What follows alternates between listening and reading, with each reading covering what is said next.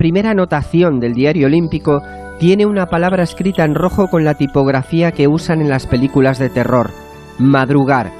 Ese es el reto de tantos y tantos aficionados dispuestos esta noche a romper la rutina veraniega para apoyar a nuestros deportistas en Tokio.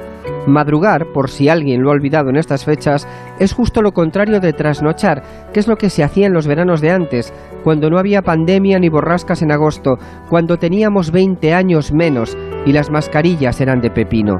Madrugar en verano sin que medie vínculo contractual es un ejercicio olímpico, debería serlo. Si te levantas de la cama de un brinco y clavas el aterrizaje, peleas por las medallas. Y ojo que cuando digo madrugar, digo abrir los ojos en mitad de la noche. Aquí es donde se gana uno el carné de aficionado, y no hablo del virtual, sino del plastificado.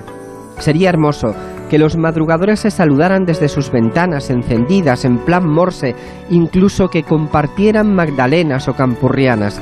Sé que es mucho pedir, porque el éxito del madrugador solo es completo si no despierta al resto de la casa del edificio y esta noche lo vamos a tener complicado.